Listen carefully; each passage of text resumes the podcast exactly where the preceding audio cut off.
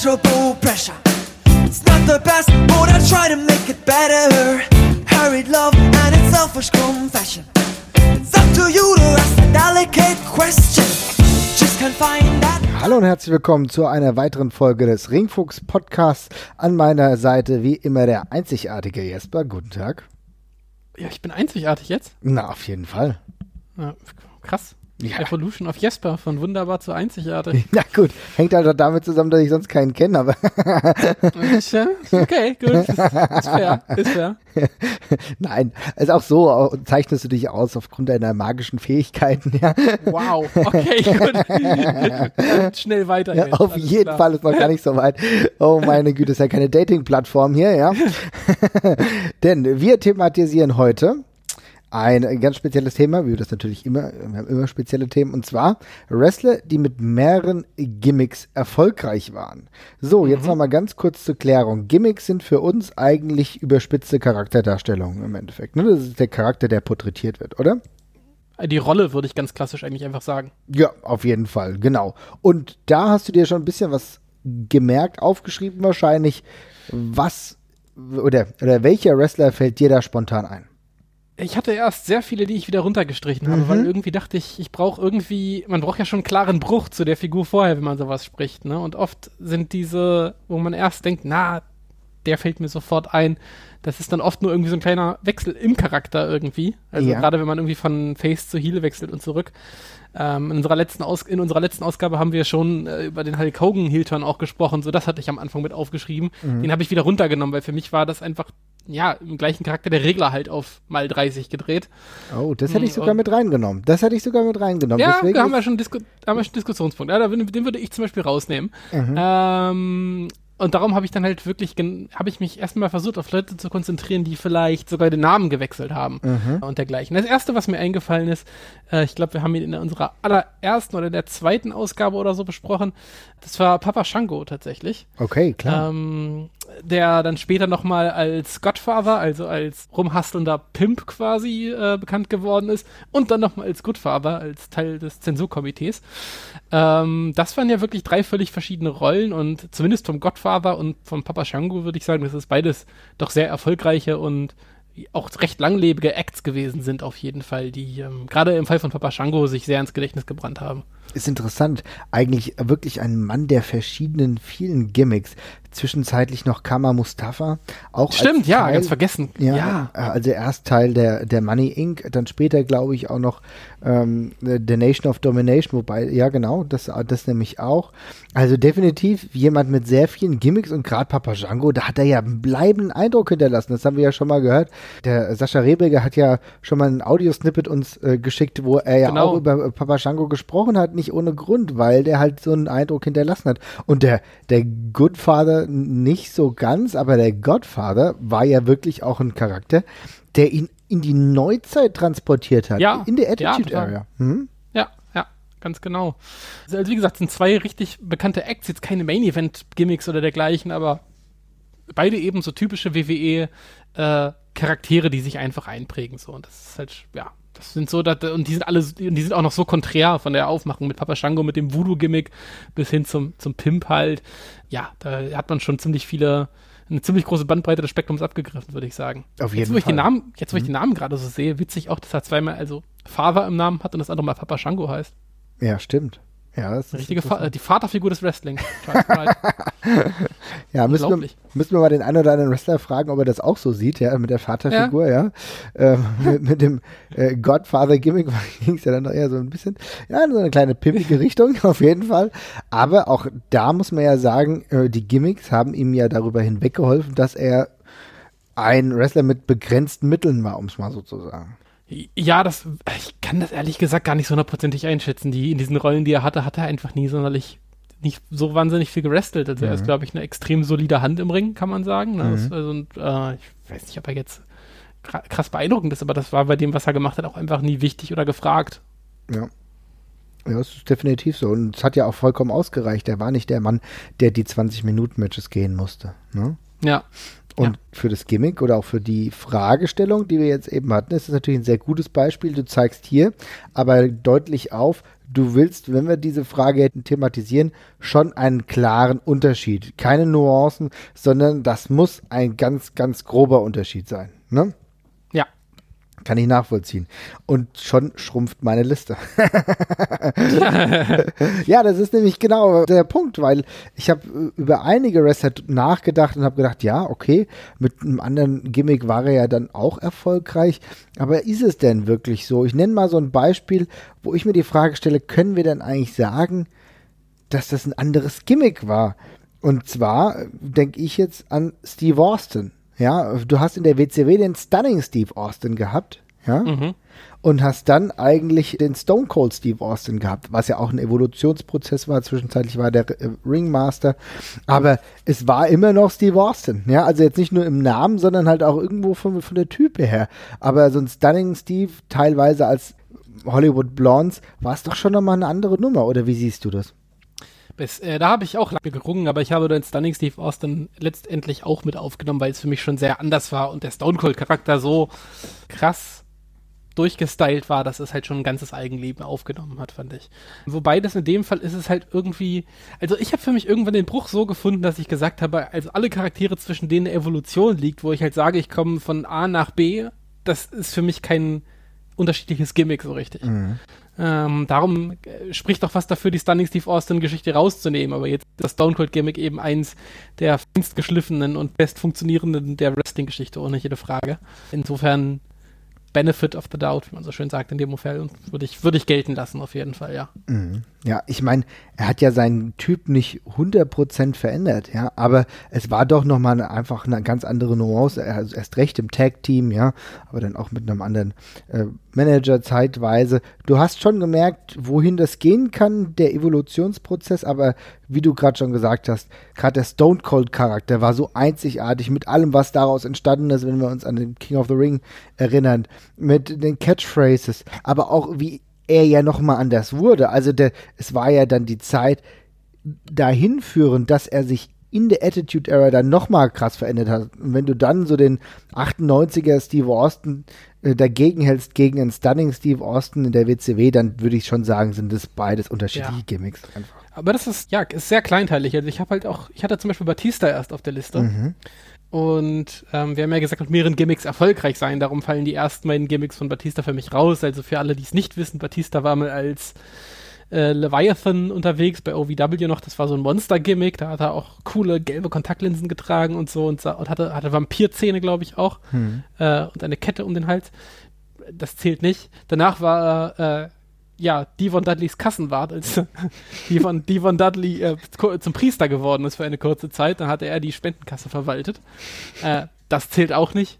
Und danach kam eben der erste Run als Batista, wo ich jetzt ansetzen würde. Äh, wo er, aber da war das Problem ist, da war er eigentlich einfach nur ein großer, muskulöser Dude, ohne dass da irgendwie was Besonderes dran war. Später kam halt dieser relativ krasse Bruch ähm, oder Wechsel zu diesem Hollywood-Gimmick, also als er seinen ersten großen Heel-Run hatte halt, oder seinen zweiten großen Ja. Heel-Run war es eigentlich.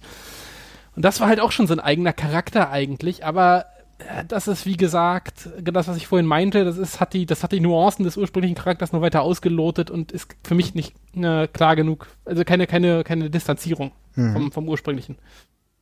Und dann, das sehe ich ähnlich. Also dass ich hätte jetzt Batista auch nicht aufgezählt. Wie stehen wir denn dann zum Undertaker? Ja, Undertaker ist für mich äh, das beste Beispiel tatsächlich. Ne? Ähm, beim Undertaker, ja, er ist, er heißt immer noch der Undertaker, so wie man, also einfach aus dem Grund, dass er aus, aus auch nie mit einem anderen Namen in der WWF bekannt war, glaube ich halt, ne?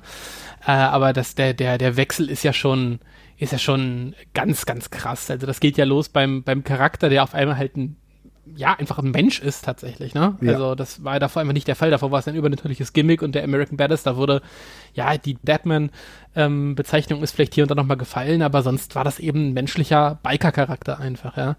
Und das ging halt dann weiter beim Moveset, wo der Undertaker nicht einen anderen Finisher hatte und ein angepasstes Moveset, sondern auch einfach ganz anders gewrestelt hat. Ich habe neulich den SummerSlam 2002 gesehen. Mhm. Äh, der Undertaker springt da Leapfrogs in dem Match. Als Ja. American Badass. So, also, ne? Das äh, Und das macht kann man sich das macht er Das gut. macht er gut, ja, ja, das ist auch witzig. Also ich habe auch mehrmals gelesen, dass er dieses Gimmick nicht nur sich gewählt hatte, weil ähm, er da Lust drauf hatte, jetzt mal irgendwie nicht mehr Totengräber zu spielen, sondern weil er auch Bock hatte, wieder anders zu wresteln, weil er das eben in seiner Karriere lange nicht mehr gemacht hat. Ähm, und eben dieser, dieses, dieses ganze Basic Wrestling, was er als Undertaker eben nicht, nicht wirklich macht, ne? weil das eben alles nur auf die, auf die Undertaker-Spots halt rausläuft, in der Regel zumindest. Das hat ihm halt gefehlt und darum äh, war dieses American Badass Biker Gimmick eben auch nochmal ein netter Ausweg davon, um die Karriere ein bisschen frisch zu halten. Ja, ist halt auch Hat ja auch hervorragend geklappt. Ja, es hat äh, hervorragend geklappt. Ich war sauer auf jeden Fall. Also mir hat das nicht gut gefallen. also ich, äh, ich war halt äh, Zeit, zeitlebens halt ganz großer Undertaker-Fan und ähm, halt von diesem mystischen Gimmick. Und ich fand eigentlich nicht, dass es notwendig war, das Gimmick dementsprechend so zu verändern, dass er jetzt dann mit dem Motorrad rauskam. Aber das Problem ist, mir hat er in der Zeit trotzdem auch ganz gut gefallen, denn er hat's gut gemacht und er war ein glaubwürdiges Arschloch im Endeffekt, ja. War ein geiles Biker-Gimmick. Er hat's voll durchgezogen mit dem Motorrad. Er hat äh, ein Bandana getragen. Gut, er hat Limp Bizkit Musik gehabt. Das darüber kann man sprechen, ob das so typisch Biker-Musik ist, ja. Aber äh, im Grunde haben viele Komponenten dazu gepasst und hätte er nicht das Undertaker-Gimmick gehabt zuvor, hätte ich gesagt, es wäre ein astrein geiles Gimmick gewesen. Ja, ja, auf jeden Fall. Also kann man nichts gegen sagen, finde ich. Insofern auf jeden Fall ein gelungenes Beispiel, würde ich sagen, für so einen Gimmickwechsel, wie er funktionieren kann. Denn auch so hat er mehrere Titel gehalten, hat auch, ich glaube, eine längere Regentschaft sogar gehabt, hat viele Erfolge gefeiert und auch tolle Matches geliefert. Ähm, der Evolutionsprozess, der danach stattgefunden hat, ist einer, mit dem ich mich wahrscheinlich am wenigsten von allen drei Karriereschritten anfreunden kann, wenn ich ehrlich bin. Denn ähm, ich habe dann irgendwann mit diesem Biker-Gimmick leben können und äh, mit dem Gimmick zuvor natürlich umso besser. Aber was danach so entstanden ist mit diesem, ja, dieser Vermischung zwischen Mixed Martial Arts Undertaker und so Reste Biker, also das fand ich immer so ein bisschen problematisch. Er ist dann ja irgendwann auch nicht mehr, logischerweise nicht mehr mit dem Motorrad rausgekommen und so, aber das Moveset war dann noch ein bisschen ähnlich. Er hat dann so Mixed Martial Arts Gloves angehabt. Weiß nicht, also wie das eigentlich auch bis zuletzt dann eigentlich war, muss, muss ich sagen, hat mir über weite Teile gar nicht mehr so gut gefallen dann. Ja, aber es hat uns den Big Match Taker gegeben, der auf einmal äh, jedes, jedes WrestleMania geile Matches rausgehauen hat und das hat dann dafür entschuldigt. Ja, das muss man sagen. Ja, es, ist, es kommt dann auch immer drauf an, in welcher Phase wir uns da befinden. Gerade so die Phase, wo er einfach, muss man sich mal überlegen, zwei Meter Mann, mit äh, tollen Matches bestochen hat, ja, da war dann eh alles egal, weil dann die Fäden auch so gut waren. Ich erinnere hier an die Serie mit Shawn Michaels, die uns, glaube ich, alle sprachlos zurückgelassen hat. Ne? Hm, ja. Ein anderes Beispiel, Jesper? Ja, ich habe mir noch, äh, nein, den hebe ich mir noch auf. Äh, ich habe mir die Person aufgeschrieben, die wir den Podcast gefühlt jede zweite Folge nennen, aber die nenne ich jetzt noch nicht. Ich habe mir noch Jeff Jarrett aufgeschrieben, tatsächlich. Ähm, jemand, den ich eigentlich nicht sonderlich leiden kann, wo ich das aber auch relativ krass finde. Also ich habe es, glaube ich, schon mal erwähnt. Ich habe Jeff Jarrett äh, also dadurch, dass ich damals nicht WWF geguckt habe, ich kannte den nicht aus der WWF. Und als ich damals irgendwie mal so in der WCW reingeschaut habe, da hatte der schon eben sein Chosen One Gimmick, wo er, ja, ich weiß nicht, wie ich das beschreiben soll, das Gimmick. Das ist halt irgendwie einfach nur Jeff Jarrett, ne? Also es ist halt Heel-Gimmick mit immer noch mit einer Gitarre zum Schlagen, aber ansonsten ist, er halt- ist halt einfach nur ein Dude eigentlich, der sich selber als Chosen One bezeichnet. Ein ziemlich re reales, griffiges Gimmick. So, davor hat er ja eben dieses furchtbare Country-Sänger-Gimmick gehabt und ich wusste nicht, dass das eine und dieselbe Person ist. Ganz lange. Oh, krass. Echt? Das wusstest Ich du habe nicht? das echt nicht, nein, ich habe das echt nicht gewusst, also weil äh, immer, der, der optische Unterschied ist echt schon krass. Äh, mit, den, mit den langen, lockigen blonden Haaren, dazu hat er dieses komische Outfit an, äh, mit diesen, er hat auch immer diese komische weiße Hose gehabt, mit diesen weißen Strapsen, die dann so über die Schulter gingen. Ne? Ganz schlimm. Ganz schlimmes Ganz, Gimmick. ganz schlimmes, ganz Ja. schlimmes Outfit. Aber der Körperbau sieht da auch noch ein bisschen anders aus. Der sieht da so ein bisschen, nicht muskulöser aus, aber so ein bisschen aufgepumpter irgendwie. Mhm. Und ich habe lange nicht gewusst, dass es die gleiche Person ist. Also ich konnte es zumindest nicht zuordnen, als ich ihn mal irgendwie gesehen habe. Die haben bestimmt gesagt, dass es Jeff Jarrett ist, aber in dem Moment, wie gesagt, da war ich noch kein großer Wrestling-Fan. Und erst Jahre später ist mir aufgefallen, ach du Scheiße, das ist ja die gleiche Person. Das ist der Typ, mit den, der jetzt die hochgegelten, gespikten blonden Haare hat, äh, der in seinem, in, seiner, in seinem Jäckchen da rumrennt bei WCW. Ähm, Ja, und ich, aber trotzdem kann man halt nicht, kann, muss man halt, glaube ich, sagen, dass die beiden Gimmicks schon erfolgreich waren, auf jeden Fall, auf ihre Art und Weise. Also Jeff Jarrett war jetzt nie der riesen Main-Event-Player, vor allem nicht mit dem ersten Gimmick, ähm, aber durchaus respektable Runs gehabt mit beiden in mhm. Midcard und Upper Midcard Fäden und mit dem zweiten Gimmick ja auch in der WCW nochmal sehr, sehr erfolgreich und in den TNA auch. Ja, also das ist ein interessanter Punkt. Jeff Jarrett ist wirklich einer der Wrestler gewesen, die sich ja auch lange der BWF gehalten haben. Mit diesem verqueren Country-Gimmick, was ich unfassbar nervig fand. Brutal, aber das fanden viele Leute nervig und er war zu der Zeit ein ganz ordentlicher Heel, muss man so sagen. Ne? Ja. Und ähm, dann aber mit seinem Prozess der charakterlichen Weiterentwicklung fand ich das richtig cool. Zum ersten Mal hat mir Jeff Jarrett ein bisschen was gegeben, war echt in der WCW, ja, wo er halt äh, Main Event Player dann war, einer derjenigen, die halt zur Endphase der WCW, kann man schon fast sagen, noch neu reingekommen sind. Auch äh, mit Russo dann im Grunde zusammen dort eine beträchtliche Rolle gespielt und zum ersten Mal irgendwie so ein bisschen cooler war. Also ich, er ist dann genau, vielleicht ja. immer noch ein bisschen abgefallen, ja, zu anderen, so, er konnte nicht mit äh, Big Sexy Kevin Nash mithalten vom Coolness-Faktor, aber du hast ihm das irgendwie doch abgenommen. Gerade wenn du dir nämlich überlegst, dass er, glaube ich, bis 97, 98 in der WWF immer noch mit diesem anderen Gimmick rumgelaufen ist und mit langen Haaren und, und diesem komischen Strapsanzug, den er da hatte. Also da konnte man froh sein, dass er, das hat er dann ja kurz, kurz vor Wechsel auch schon in der WWF gezeigt, aber dann in der WCW ein anderer Charakter war. Und ich denke schon, man könnte schon sagen, das war ein anderes Gimmick. Denke ich, das, das passt schon. Ja, sehe ich auch so. Also wie gesagt, die, der, die Unterscheidung ist sehr groß und wenn ich sie nicht als gleiche Person erkenne, dann muss es ja wohl gereicht haben. Ja, definitiv. Aber dann muss man natürlich ganz klar auch mit reinnehmen, Sting. Ist jetzt auch kein selten genannter Mensch hier, aber auch ganz klar der, der, der Surfer Sting in ganz klarem Kontrast zu dem Darkseid Crow Verschnitt. Deutlicher geht's kaum. Oder? Was meinst du? Ja, auf jeden Fall. In dem Fall ist es ganz spannend, dass man eben die, die Verbindung zwischen den Charakteren eindeutig hat. Also der Wechsel der Charaktere kam ja im Laufe dieser Storyline auch wieder. Mhm. Aber das ist so ein krasser Bruch und auch ein ganz gewollter Bruch. Äh, ja, das sind auf jeden Fall zwei unterschiedliche Gimmicks. Hat, da hat sich ja alles dran geändert am, am Wrestler eigentlich. Das ist auf jeden Fall ein gutes Beispiel. Ja, und hat sich ja auch ein bisschen was im Moveset verändert. Wie gesagt, vom Outfit sowieso und war auch essentiell dafür, würde ich ganz ehrlich sagen, dass die Karriere von Sting auch dauerhaft Bestand hatte. Also ich lehne mich schon ein bisschen weiter aus dem Fenster und sage, dass der Surfer Sting in der Zeit ab 96, 97 auch nicht mehr funktioniert hätte. Nee, das bestimmt nicht. Also der, das war, das war durch. Ähm, es hat, ist schon beeindruckend, dass es sich überhaupt so lange gehalten hat eigentlich. Mhm. Aber jetzt will ich dich fragen, warum nimmst du dann Hulk Hogan raus? Ich weiß nicht, Hulk Hogan hat die ganzen, Hulk Hogan redet noch so, wie er davor redet. Nee, finde ich immer, Finde ich schon. Finde ich immer noch sehr nah dran mit dem ganzen Brother und äh, Hulkamania-Gedöns. Das sagt er auch noch die ganze Zeit trotzdem. Ja. Und mit Runs Wild on You. Es ist, das, es ist der gleiche Sprachduktus die ganze Zeit. Und ja, er hat die Farben dann gewechselt, hat sich den Bart, den Bart gefärbt und hat andere Sachen an. Aber ich finde, das ist. Also für mich ist das kein anderes krasses Gimmick oder also zumindest nicht so, dass ich sagen will, das ist ein Wunder, dass er damit Erfolg hat. Das ist ein, das ist ein Heel-Turn. Das ist einfach nur ein Heel-Turn. Ja. Also ich. Eine, eine, andere Auslegung des Charakters, den er davor auch schon gemacht hat. Mhm. Ja, ich, ich verstehe es. Ich sehe es aber im Vergleich zum Macho Man und zum Macho King ein wenig anders. Denn da würde ich genau sagen, einfach der Charakter nochmal auf 120 aufgedreht der Face Macho Man und der Heel Macho King, das waren für mich synonyme Persönlichkeiten. Das waren für mich das gleiche Gimmick, nur halt als Heel-Charakter. Aber bei Hollywood, auch in, An in Anführungsstrichen Hollywood Hulk Hogan, fand ich, hat es nochmal einen anderen Touch gehabt. Weil, also bitte, ich, ich meine, das ist doch schon so ähnlich mit Macho King und Hollywood Hogan statt Hulk Hogan. Das klingt ja sogar schon exakt gleich. Und ich finde schön, dass du es gesagt hast, weil ich habe mir tatsächlich auch aufgeschrieben, dass der Macho King exakt so funktioniert und das ist beides ist für mich exakt dasselbe ist. es ist wirklich, es ist wirklich eins zu eins die gleiche Art, im gleichen Gimmick noch ein bisschen am Regler zu drehen.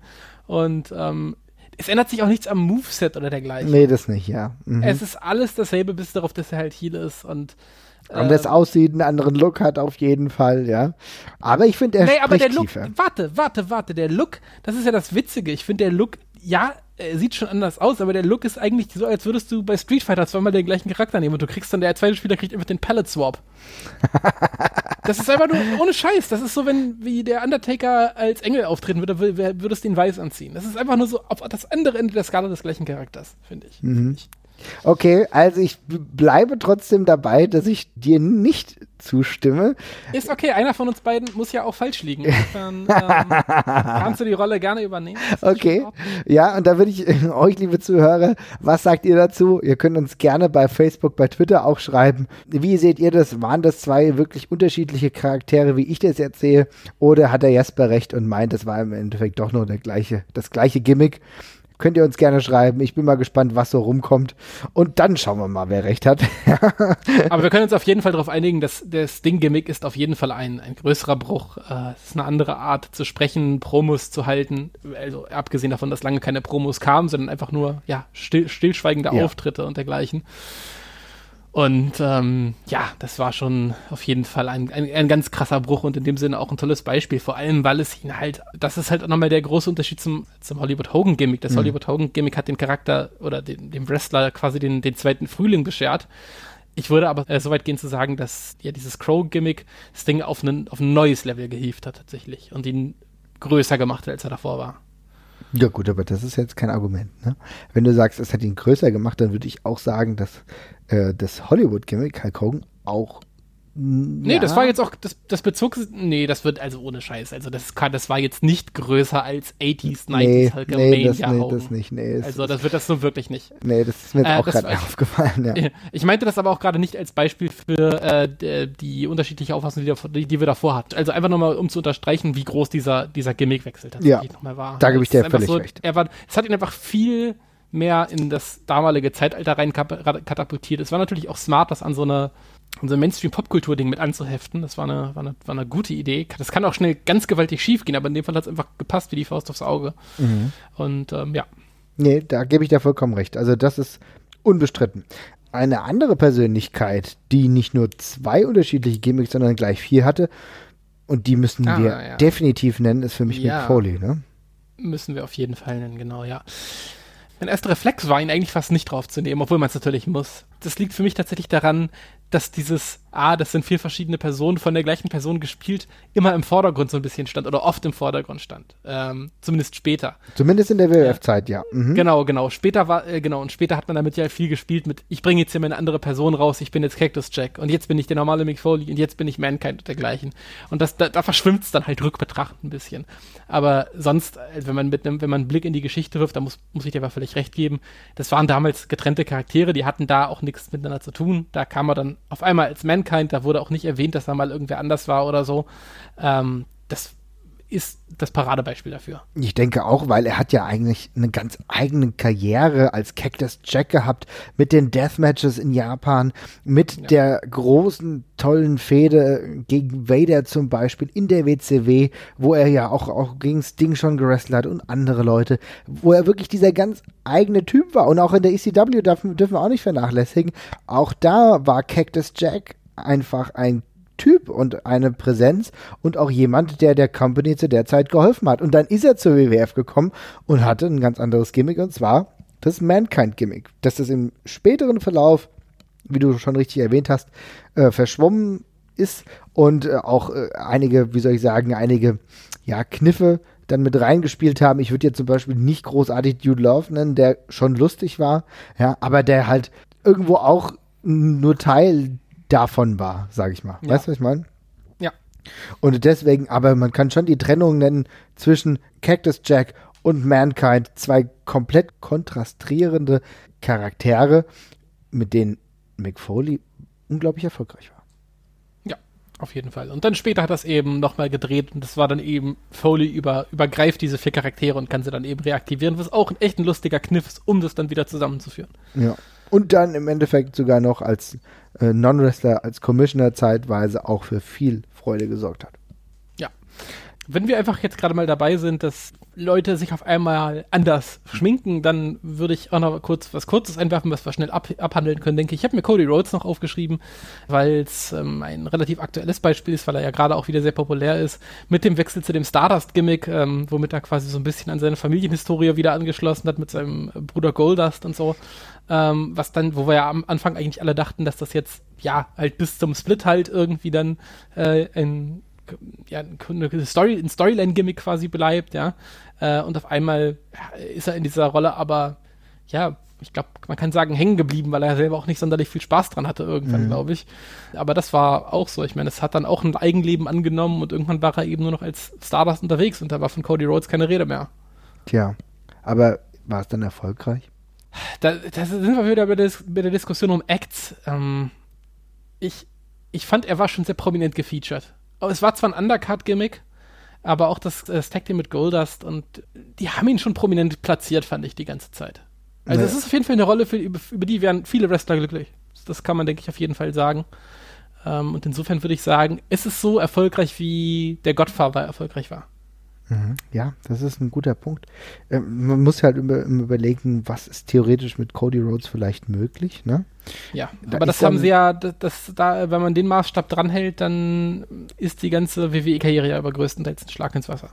Das, ja, sagen. genau. Da, da, muss man sagen, gut, es gab so den einen oder anderen Intercontinental Title Run, der durchaus gut war, aber ich gebe dir da vollkommen recht. Aber man muss auch sagen, es gab ja dann auch die Fäden, die, glaube ich, zu einem SummerSlam-Match hingeführt hat mit dem einen Schauspieler. Ich gucke die Serie nicht, deswegen fällt mir der Name gerade Ja, ich habe den, hab den Namen auch vergessen. Ich weiß aber, was du meinst, ja. Ja.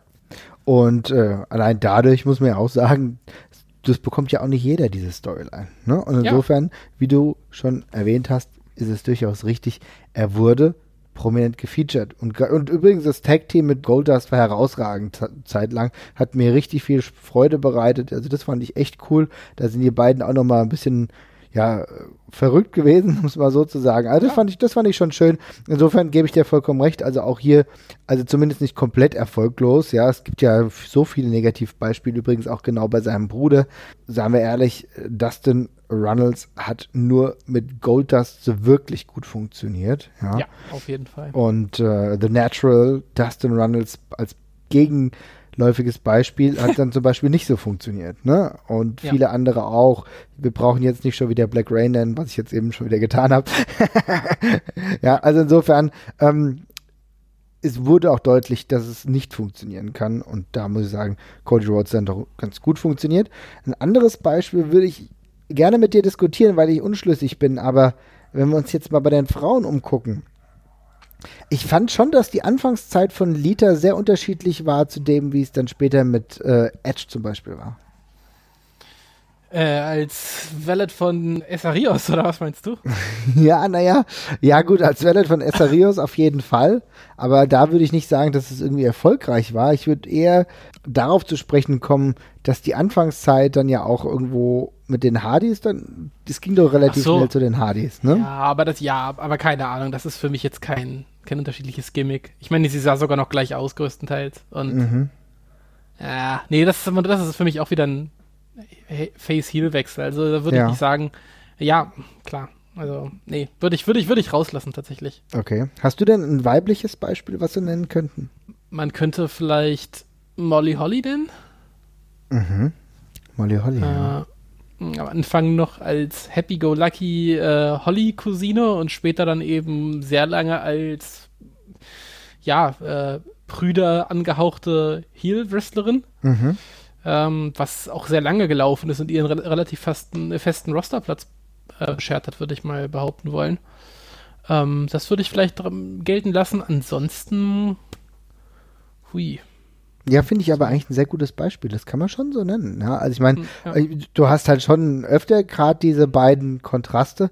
Ähm, auf der einen Seite mal so happy, happy go lucky und dann irgendwie total prüde. Das hast du ja auch in der anderen Art und Weise auch gehabt bei Ivory mhm. zum Beispiel, ja, die mhm. zwar jetzt nie so eine so eine happy shiny Wrestlerin war, sondern immer schon eine gewisse Ernsthaftigkeit an den Tag gelegt hat, aber halt bei dem Right to Censor Gimmick noch mal ganz krass war, ja, und Ja. das mit ein deutliches Gimmick da zu der Zeit hatte, was nicht irgendwie an Sex angelehnt war, um es mal so zu sagen, ja, Ja, was ja. ja. zu der Zeit gar nicht so selten war.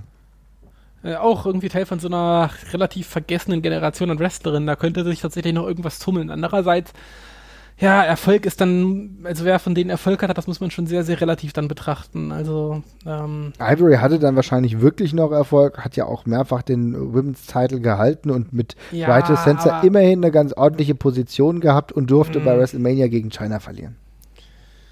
ja, ja, man muss es sehr stark relativ dann sehen. Ja, äh, stimme ich zu, stimme ich zu. Ansonsten fällt mir bei Frauen halt auch relativ wenig ein. Wir können über Medusa sprechen, die ja, ja, ich denke, das könnten wir eigentlich schon tun. Also vielleicht sollten wir über Medusa aka Alundra Blaze sprechen, die in der WWF ja wirklich ein ganz, ganz unterschiedliches Gimmick gehabt hat. Äh, Ich weiß gar nicht, wie man dieses Gimmick überhaupt greifen kann. Dieser Name, der, der, der, den fand ich damals schon merkwürdig. Alundra Blaze klingt wie so aus einem Comic, ja, im Grunde. Aber sie war ja eine der ersten Frauenwrestlerinnen in dieser vielleicht für Frauen auch vielleicht gar nicht so einfachen Zeit wurde ja dann auch wurde auch großartig versucht sie zu etablieren mit äh, guten Matches gegen japanische Kontrahentinnen zum Beispiel Bull Nakano war da ein ganz deutliches Beispiel ja und dann irgendwann ging es aber weg von der WWF da erinnern wir uns vielleicht der eine oder andere mag es noch wirklich im Kopf haben an die Tatsache, dass sie den äh, WWF Women's Title mitgenommen hat und hat ihn dann bei der WCW in den Müll geworfen, ja. Und da war sie nicht mehr Alundra Blaze, sondern war Medusa. Wieder Medusa. Ähm, ich glaube, Alundra Blaze hieß sie tatsächlich in der WWE oder WWF nur, weil man keinen Bock hatte, sie für den Namen zu bezahlen. So hieß sie nämlich davor schon. Ich glaube, bei ihrem ersten WCW-Run auch schon. Und wir alle wissen, wie gern Vince McMahon sich Namen patentieren lässt. Äh, und hatte eben keine Lust, den zu bezahlen, weil sind sie sich wohl einfach nicht einig geworden. Ja. Genau. Und in in dieser Hinsicht muss man ja sagen, dieser WCW-Bereich von Medusa war ja dann wirklich ein Unterschied. Also sie war ja da davor schon mal bei der WCW und sah ja aber dann in der Reinkarnation auch nochmal anders aus. Wenn wir uns das mal angucken, äh, wie sie dann zeitweise auch als Valet von Macho-Männern irgendwie aufgetreten ist, war irgendwie eine sehr, sehr merkwürdige Zeit. Ähm, das war zumindest ein anderes Gimmick, aber ich weiß nicht, ob man das als erfolgreich bezeichnen kann. Das ist halt ja, die Frage, die ich mir halt, stelle. da würde ich, da, da würde ich Nein sagen. Aber ja. Ähm, okay, gut, dann nenn du doch nochmal eins, wenn du, wenn wir, also von den, von den Frauen wüsste ich jetzt gerade nichts mehr, muss Mhm. ich sagen. Aber wenn du noch irgendwo, dann gehen wir doch zu den Männern zurück. Wer fällt dir denn da noch ein? Ja, ein ganz, ganz, ganz deutliches Beispiel ist natürlich Keiichi Muto mit The Great Muta. Ja, sehr gut, okay. Ist, Erläutere. Äh, ja, ist für mich insofern, Keiichi Muto, haben wir jetzt auch schon oftmals thematisiert, ist einer der herausragendsten japanischen Wrestler, die es, glaube ich, jemals gegeben hat und hat eine alternative Persönlichkeit und das war The Great Muta, mit dem er ja großartig dann auch in den USA aufgetreten ist. Und halt auch ein Facepaint hatte, eine andere Musik, ja, auch ein anderes Auftreten, eine andere Art, sich zu bewegen und auch ein bisschen ein anderes Moveset gehabt hat. Und dementsprechend war er, wie man das heute vielleicht von Finn Baylor kennt, der Demon, ja, so war das eine andere Charaktereigenschaft von Keiji Muto. Und ich denke, das waren schon zwei sehr unterschiedliche Gimmicks in der gleichen Liga, wo immer Keiji Muto halt dann noch zu der Zeit dann war. Aber das war schon erfolgreich mit zwei unterschiedlichen Parts von sich selbst, oder? Ja, das ist, würde ich unterstreichen. Das waren beides unterschiedliche, unterschiedliche äh, Parts und beide trotzdem gleichermaßen und auf eine ganz andere Art und Weise erfolgreich. Das ist ein gutes Beispiel. Wenn wir gerade mal im japanischen Bereich bleiben wollen, ich hatte ähm, am Anfang auch mit dem, mit dem Gedanken gespielt, ob man vielleicht Shinsuke Nakamura ähm, nennen könnte, der ja am Anfang ein relativ ja, simples und ähm, out of the box, sag ich mal, MMA Wrestler-Gimmick so ein bisschen hatte, was ja ein bisschen mit seinem richtigen Background auch gespielt hat. Ja.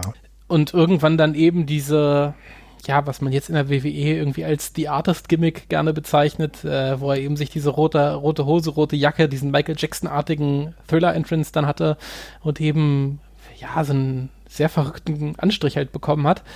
Da habe ich mich mal quasi durch die Jahre von, von Nakamura-Matches äh, angeklickt und dann würde ich mit Männer äh, eigenen Argumentation, dass ich nicht möchte, dass man die Versatzstücke zwischen den Gimmicks sieht, stark brechen, wenn man sieht einfach wirklich im Sechs-Monatstakt, wie sich Nakamura immer weiter und weiter in den Charakter verwandelt, den er heute darstellt. Also irgendwann kommt die rote Farbe, irgendwann kommt der Mundschutz, irgendwann kommt die Frisur und so weiter und so weiter. Und äh, das war einfach so eine ganz klassische Evolution richtig zu dem Charakter hin. Ähm, insofern ziehe ich das zurück.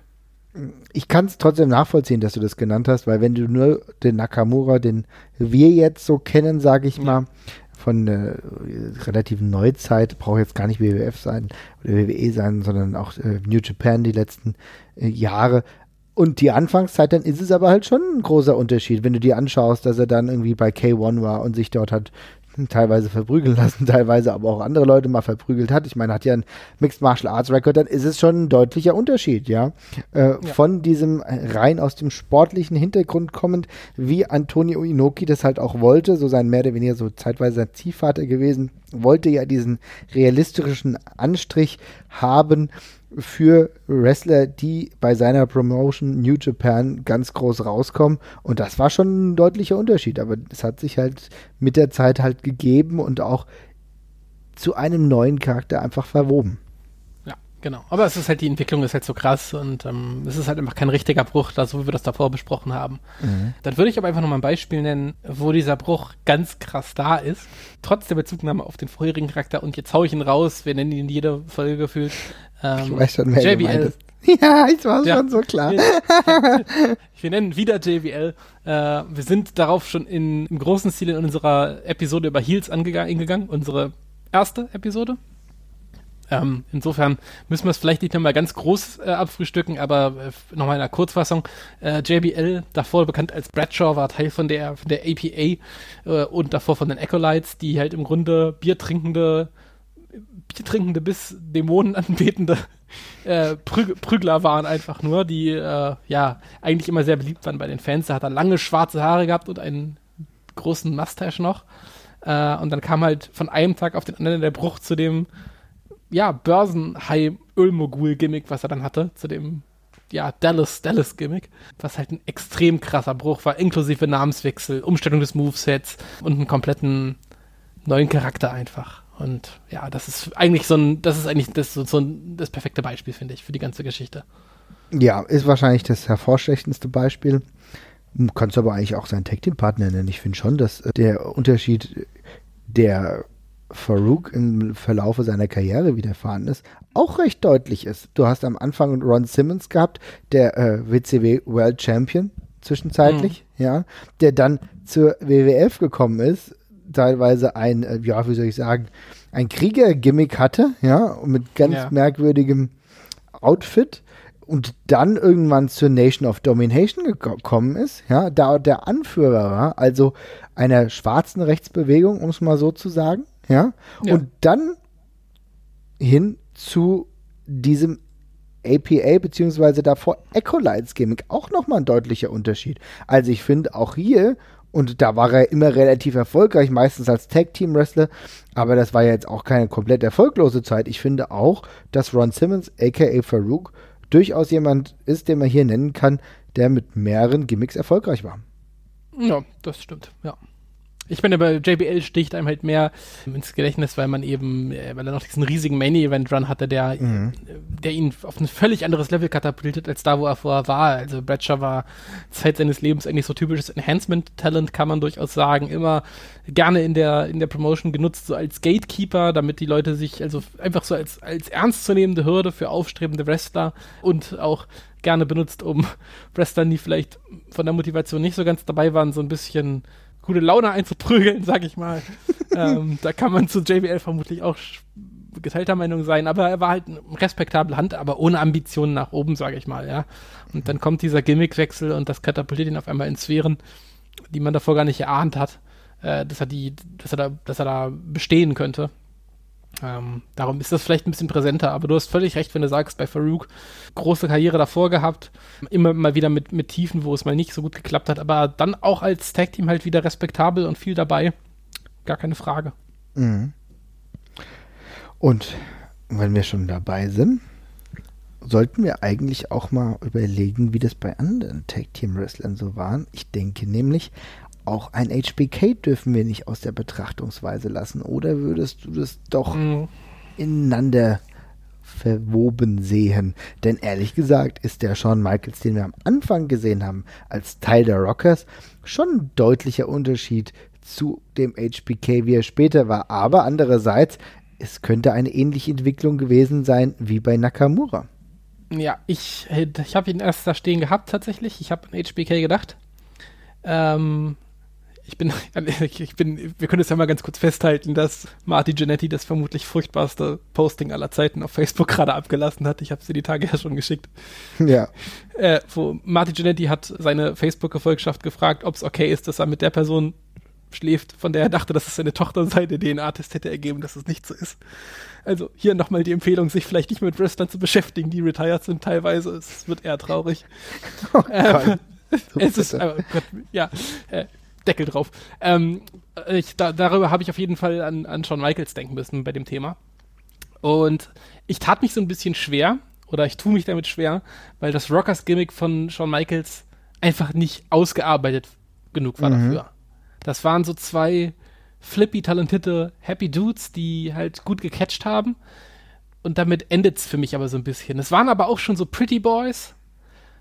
Es geht so ein bisschen in die Richtung, aber der, der klare Bruch fehlt mir und ähm, darum weiß ich nicht, ob's, ob, ob, es, ob es ein richtig krass anderes Gimmick ist, so unbedingt. Ja, Für ich, mich. ich würde dir da auch zustimmen, denn du hast gerade gemeint, naja, es war auch nicht so wirklich ausgearbeitet und das ist halt genau der Punkt. Niemand kann mir erklären, warum die Rockers überhaupt The Rockers hießen, weil sie hatten nichts, was jetzt großartig gerockt hat. Wirklich nicht. Ja, Ja. Und, und allein da sieht man ja, das war nicht so wirklich ausgearbeitet. Die waren wie gute Teams, die einfach gut zusammengearbeitet haben, weil die Innenring-Qualität einfach gestimmt hat. Auch da haben die sich ja ausgezeichnet. Die haben sich nicht durch ja, compelling Storylines ausgezeichnet, durch äh, gute Charakterzeichnung. Das war alles obsolet damals, ja, zumindest bei den beiden. Und insofern würde ich sagen, stimme ich dir zu, das vielleicht war das HBK-Gimmick das erste wirkliche, was er dann einfach auch hatte. Und da ist die Person, die er zuvor war, einfach zu wenig bedeutungsstark, um hier einen, äh, einen Wechsel herzustellen, oder? Ja, würde ich, würde ich zustimmen. Und es ist auch ein bisschen, wie gesagt, schon auch nicht ganz weit von dem, von dem anderen HBK-Gimmick entfernt. Ne? Er ist halt ein, er hat, er hat sogar schon teilweise dieses HBK, diesen HBK-Look mit diesen, mit der, mit der, mit der, mit der Föhnmähne, mit diesen ziemlich bunten, durchgedrehten Outfits, teilweise auch schon mit diesen komischen Ohrringen, die er dann immer wieder getragen hat und so, ne? Mit dem Klimper-Klimper an den Ohrläppchen. Insofern ist es mir nicht weit genug davon weg und äh, ich würde sagen, eher nicht. Ich habe mir eher nicht reingeschrieben in meinem Word-Dokument. Okay. Und dann will ich dich aber jetzt fragen, im europäischen Bereich Adam Pollack. und ich hätte nicht gedacht, dass ich Adam Pollack mal in einem Podcast nenne, aber man muss ja sagen, Pollack ist ja jemand, der, den, den mögen wahrscheinlich viele Leute jetzt hier nicht großartig kennen. Das ist auch ein WXW-Angestellter, jemand, der früher auch Wrestler war, zum Beispiel beim High Class Catch Club. Ähm, später in die Managerrolle gewechselt ist, wie zum Beispiel bei Cerberus, aber halt auch dafür gesorgt hat, und ich glaube, das wird oftmals vergessen. Ich glaube, dass Pollack jemand ist, der das Business und Wrestling generell schon sehr gut versteht und Ja. auch weiß, wie Charakterausarbeitungen sein sollen. Und wenn wir uns angucken, was er in seiner Karriere bislang gemacht hat, jetzt mal ab vom reinen In-Ring-Produkt, da sind es doch schon deutliche Unterschiede, wenn ich mir überlege, High Class Catch Club, eher wie das- dieser klassische Catch, um es mal so zu sagen, und dann hast du Cerberus, wo er der Manager einer dämonischen Heel-Gruppierung war, wo er das Mastermind war. Also ich finde, das sind schon deutliche Unterschiede. Ja, aber ich finde, er hat beide Rollen sehr ähnlich verkörpert, tatsächlich. Also, die Lache Findest war die gleiche. Ja, ja, ich bin nicht mehr ganz sicher. Ich müsste mir die alten Sachen vielleicht nochmal ansehen. Nee, also ich finde, das ist ein deutlicher Unterschied. Also ich, hat der High Class Catch Club war ja wirklich zurückgezogen, ähm, reduziert auf das Catchen, das Wrestling basiert mit Strampelanzügen und so weiter und so fort. Ich glaube, du meinst hier, wie Ach, das haben- zeitweise bei The Mind war. Ja, Ne? das und ich habe auch hier an. Du meinst Revolution Purple, oder? Hieß Ja, genau, das ja. Und da war er auch schon so ein bisschen wahnsinnig und durchgedreht teilweise und hat im Ring andauernd rumgelacht und rumgeschrien. Und Genau, ja. Ja. Das sind hast deutliche recht, Ähnlichkeiten, ja. Mhm. ja, aber du hast recht, der High Class Catch Club, das äh, ist schon, ist schon ein Unterschied vermutlich, ja. Das kann man gelten lassen. Ja, und ich würde ihn jetzt auch einfach mal nennen, deswegen habe ich das jetzt so logischerweise getan, denn ich denke, man muss auch mal solche Leute würdigen, die auch, ich glaube, Backstage relativ viel dafür machen, dass das europäische Wrestling sich immer weiter ausdifferenziert, auch von den Charakteren her. Und ich finde, da ist Adam Polak auf jeden Fall ein positives Beispiel. Äh, jemand, der es geschafft hat, in unterschiedlichen Rollen irgendwie immer noch relevant zu bleiben. Das stimmt. Gut. Und jetzt kommen wir nochmal zurück zum amerikanischen Wrestling wahrscheinlich. Hast du noch irgendjemand, den du nennen willst? Ansonsten habe ich auf jeden Fall noch eine Person, bei der es mir unter den Nägeln brennt. Äh, nur kleine, über die ich jetzt nicht größer diskutieren muss. Ich habe mir noch X-Pac aufgeschrieben, da reden wir auch eigentlich sehr oft drüber. Äh, äh, aber äh, ja, X-Pac, ähm, der früher ja schon als One-Two-Three-Kid in der, in der WWF war, so halt sein typisches Rookie-Gimmick quasi hatte. Mhm. Ähm, und dann halt später diesen ziemlich überdrehten D-Generation X-Charakter dann halt bekommen hat. Das ist halt ein ziemlich krasser Unterschied. Andererseits auch hier beide Gimmicks nicht so krass ausgearbeitet, dass man halt sagt, ja, krasser gewollter Wandel. Ne? Bei dem einen ist er halt Rookie, den noch keiner kennt und später, ja. Ist, ist halt ein Assi, den jeder hasst. ich habe X-Pac nie gehasst. Ich mag X-Pac. Okay, also du bist nicht für die X-Pac-Heat verantwortlich. Ich bin nicht für die X-Pac-Heat. Ich habe, äh, also ohne Scheiß, jeder meiner Creative Wrestler hatte damals das X-Pac-Theme bei Impact okay. SmackDown 1 und 2. Das spricht auch eine Don't deutliche, ja, spricht, spricht, eine deutliche Sprache, mein Lieber. Make some noise! ich fand das cool damals. Okay. Naja, gut, im Gegensatz zu seinen Partnern, wo oftmals Dinge nicht funktioniert haben, ich erinnere an fehlgeschlagene Versuche, Billy Gunn irgendwie anders zu deklarieren, ja. Ja. er war halt dann einfach immer noch Mr. S. Oder auch, auch Road The One, Billy Gunn. Ja, The One, ja, aber. Mh. Hm. Ja, frei reden wir nicht drüber. Gimmick und ich tu mir schwer. Ja, aber mit einem beschisseneren Finisher. Ja, das stimmt. Ja, super. danke, danke dafür. ja, das Einzige genommen, was irgendwie noch gut war. Also. ja, und dann auch die unterschiedlichen Ausformungen dazu, zum Beispiel bei TNA oder so, waren jetzt auch nicht wirklich Ach Gott, oh Gott, darüber will ich am besten gar nicht sprechen, aber wir werden mal darüber sprechen. Es gibt demnächst auch mal eine TNA-Ausgabe, wo wir uns den Krise dazu holen, den alten TNA-Experten, und da werden wir über die Grausamkeiten äh, dieser Liga zum Teil auch sprechen, natürlich auch, was sie gut gemacht hat. Aber vielleicht fällt dann auch der Name Billy Gunn mal wieder. Aber was mir auf jeden Fall noch unter den Nägeln brennt, ist eigentlich Chris Jericho. Wir können Chris Jericho hier nicht draußen lassen. Oh, das werden wir uns gleich wieder in die Haare kriegen. Ich habe ihn draufstehen, ich habe ihn gestrichen. Okay. Ich finde, der, der Unterschied zwischen diesem Opferlamm-Gimmick der WCW, also wo er sich die ganze Zeit über, also fast verschwörungstheoretisch darüber äußert, also jetzt er hat es ja trotzdem selbstironisch getan, dass er immer benachteiligt wird, dass er nicht in den Spot bekommt und trotzdem unglaublich unterhaltsam war, ist für mich ein deutlicher Unterschied zu dem, wie wir dann zwischenzeitlich in der WWF hatten oder jetzt zuletzt zum Beispiel als Cool Dad, so Pseudo-Cool Dad, der irgendwie dann doch so eher ein abgehalfterter Rockstar war. Also ich finde, das sind doch deutliche Unterschiede, die eigentlich auch relativ wenig Überschneidungspunkte haben, oder? Ja, aber du hast ja jetzt ja wirklich die zwei Endpunkte einer Karriere ausgesucht und die miteinander verglichen. Und das ist halt, das ist halt der Punkt. Ähm, also, wenn man sich die einzelnen Stationen anguckt, also ich sag mal, wenn du die Karriere von Chris Jericho in zwei Jahreselemente segmentierst, mhm. das ist eine ziemlich kohärente und klare Entwicklung, die da passiert. Mhm. Ähm, er macht in der WCW diese Entwicklung durch und äh, dann ist er am Ende in der WCW schon sehr nah an dem Charakter, mit dem er in die WWF geht. Ja, mit und dem Y2J-Charakter, definitiv. Genau, ja. mhm. sehr nah dran. Und auf dem Charakter bleibt er sehr lange hängen und irgendwann kommen die Haare ab und werden kürzer und dann springt er so zwischen Face und Heel hin und her und da kommen immer wieder Nuancen dazu, die man heute noch bei ihm sieht. Also er erweitert das Repertoire immer und haut mal Sachen raus und holt sie später wieder dazu auch wieder und sowas. Ähm, aber das formt sich so peu à peu. Der einzige wirklich krasse Unterschied, der mir eingefallen ist, war dieser, ja, Serious Jericho-Charakter, der dann halt irgendwann kam vor oh Gott, ich bin immer so schlecht, was so Recent History angeht. Wann war das? Fünf, sechs Jahre oder so? Ja, ich, hätte so, ich, hätte, so? ich hätte so gesagt, dass es vielleicht, naja, fast 2008, 2009 sogar war, oder? Kann das sein? Du ich meinst auf die zwei, ich hätte schon auf die 2010er getippt mit ja. dem. Also ich kenne es halt wirklich nur als Serious Jericho, also keine Ahnung, was das wirklich für ein Gimmick war. Unabhängig davon, das, das war so der einzig richtig krasse Bruch, den ich im Kopf habe. Aber dann auch, ist auch da schnell wieder der, der alte Chris Jericho reingeblutet für mich. Also für mich, Chris Jericho ist halt schnell zu so einer Person geworden im Wrestling, dass so ein ganz krasser Bruch für mich gar nicht mehr möglich ist. Man findet immer noch alte Sachen. Und er sagt halt immer noch never ever und hat jetzt halt Stupid Idiot noch als Catchphrase und sowas Mhm. dazu, aber das war bei ihm immer Bausteine, die dazugekommen sind, immer so ein, eher so ein stetiger Wandel. Okay, dann aber einen letzten Shot. Ich probiere es noch einmal. Okay. Big Show und The Giant. Okay, begründe.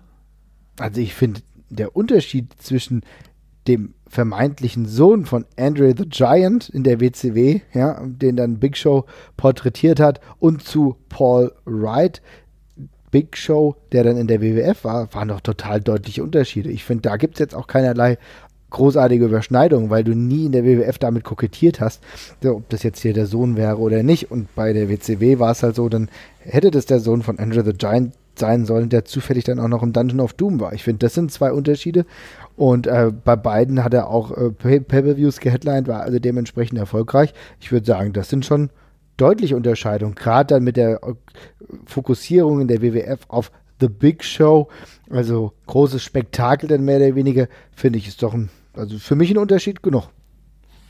Da muss ich mal ganz kurz nachhaken. Die Tatsache, dass am Anfang damit gespielt worden ist, dass The Giant angeblich der Sohn von Andrew the Giant ist. Ja, wurde in der WWF nie so ganz offensiv erwähnt, aber wurde da nicht später auch noch mitgespielt in der WWF? Mir ist so. Nee, ich kann, kann ich mir nicht vorstellen. Also ich Auch glaub nicht, bei dem, auch nicht als Big Bossman den Sarg gestohlen hat. Auf dem Begräbnis von Big Shows Vater. Ja, das ist Ahnung. passiert.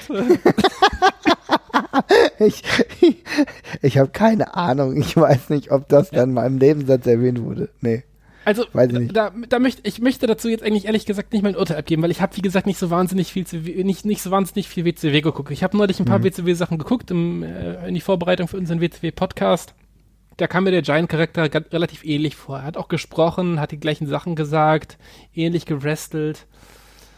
gerestelt. Nee, also würde ich nicht sagen. Definitiv nicht. Also Zum Schluss, am ja, am Anfang hat er noch seine Moonsaults gesprungen, bis ihm alle gesagt haben, dass er ein Idiot ist und das sofort lassen soll. Aber äh, Also ich finde, es ist trotzdem ein ganz, ganz krasser Unterschied. Guck dir Paul Wright, äh, The Big Show an, wie er bei der WWF reinkommt, seine ersten Auftritte, ja.